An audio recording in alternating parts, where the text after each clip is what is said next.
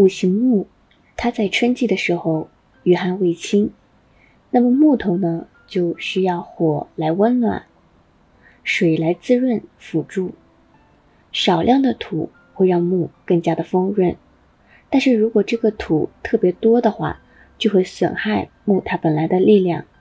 金多了就会克制住这个木头。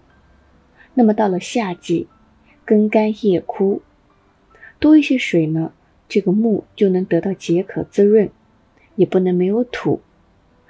如果没有土，夏季的木呢就会根基不稳，也不能没有金，那样木就会徒长。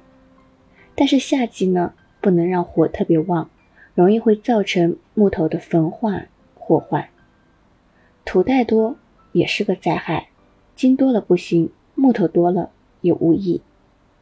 到了秋季，木头逐渐的凄凉凋零，这个时候就需要一些木来辅助它，多木多财。